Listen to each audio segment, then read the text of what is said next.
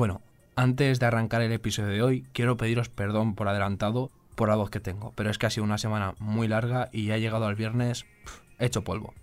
Bueno, vamos con el episodio. Las películas que más disfruto son aquellas que tienen una buena historia. No soy tanto de efectos especiales y tampoco soy un experto en cine como para analizar cada plano. Por ejemplo, se me vienen a la cabeza dos títulos. Los odiosos 8 y 12 hombres sin piedad. Ambas suceden prácticamente en un mismo escenario durante toda la película y tienen su fuerza en los diálogos. Pero estas no son historias reales. En cambio, hay otras historias reales que están llevadas al cine de maravilla, no solo con los diálogos. Por ejemplo, La lista de Schindler, El pianista, En el nombre del padre, Mar adentro, que es española, o El lobo de Wall Street, que es de Scorsese y es mi director favorito y me encanta. Esto me hace lanzar la siguiente pregunta. ¿Nunca has pensado en escribir el guion de una película? Yo sé que mi compañera Tamara sí, pero creo que es algo que a la mayoría alguna vez se nos ha pasado por la cabeza, sobre todo en lo que respecta a nuestra vida o a las historias que conocemos. Yo hay veces que he estado hablando tranquilamente con amigos en un bar y me han contado cosas que he dicho, wow, tío, es que esto da para un largometraje de tres horas. Y bueno, hay otras cosas que son para trilogías, ¿eh? Pero bueno, esas me las reservo yo para mí por si algún día me pongo a ello, que no quiero que me quitéis la idea. Ahora os voy a contar una historia que seguro, pero vamos, seguro que de aquí a algunos años la veis en Netflix, porque es surrealista. Quédate, que arrancamos y te la destripo.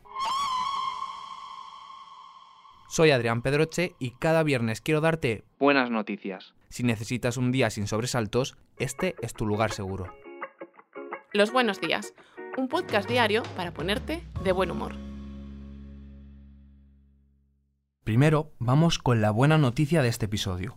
Hace unas semanas, los principales especialistas de cáncer de pulmón se reunieron en Valencia en el primer encuentro del proyecto Zebra. Este itinerario formativo y de debate se enfoca principalmente en las metástasis cerebrales secundarias al cáncer de pulmón.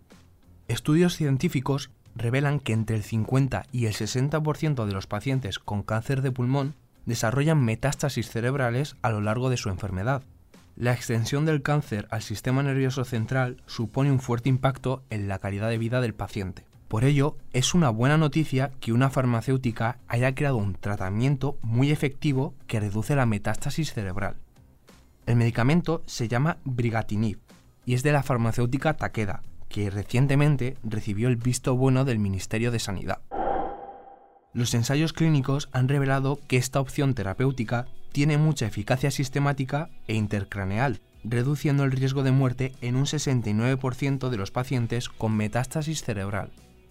Según los ensayos, los enfermos que recibieron este nuevo medicamento vivieron más del doble del tiempo sin que la enfermedad progresara que aquellos que no recibieron el tratamiento y recibieron uno estándar. Se frena la metástasis, pero también el tumor principal que está en el pulmón.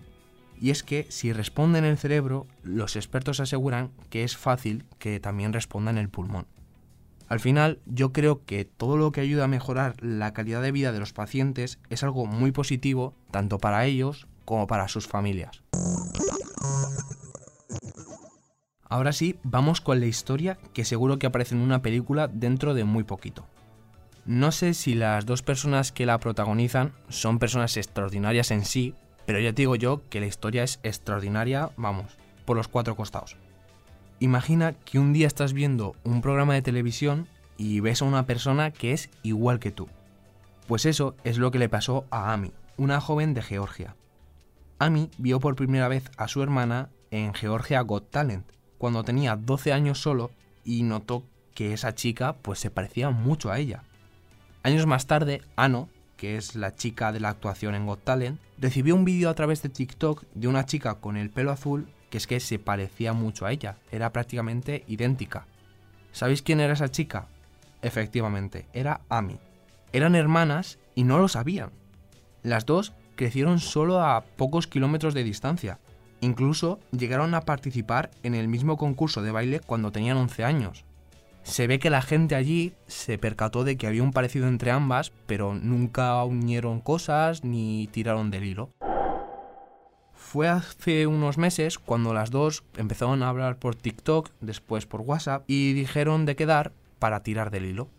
Se dieron cuenta de que podían ser dos de los bebés robados en los hospitales de Georgia a principios de los 2000. Después de encontrarse, Amy quería encontrar a su madre biológica, pero su hermana no estaba segura. Aún así, Amy publicó su historia en un grupo de Facebook para familias de Georgia que creen que sus hijos fueron secuestrados o vendidos. El grupo de Facebook se llama Betsep, que significa estoy buscando en georgiano. Las madres a las que le dijeron que sus bebés estaban muertos y los niños que buscan a sus verdaderos padres lo utilizan.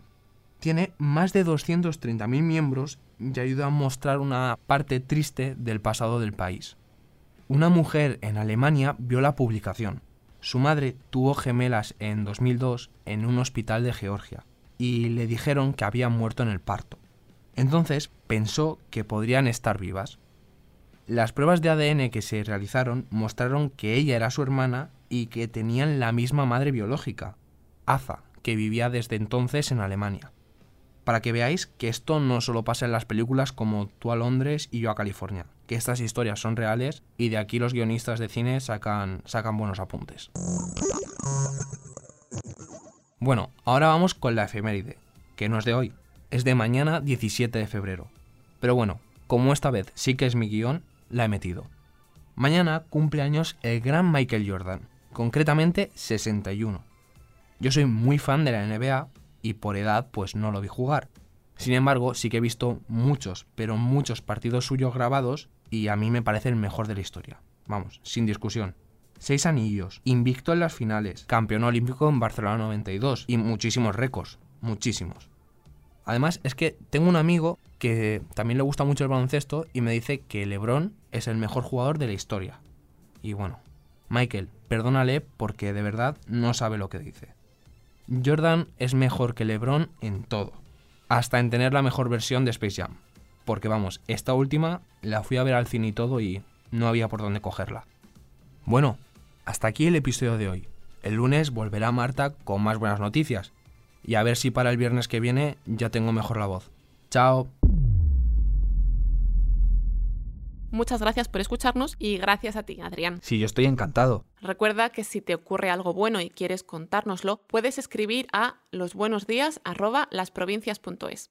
Este podcast ha sido escrito por Adrián Pedroche. La edición es de Amalia Yusta y Paco Sánchez. El diseño sonoro es de Rodrigo Ortiz de Zarate y la producción de Miquel Abastida y Tamara Villena. De lunes a viernes te esperamos en la web del periódico o en tu plataforma de audio favorita.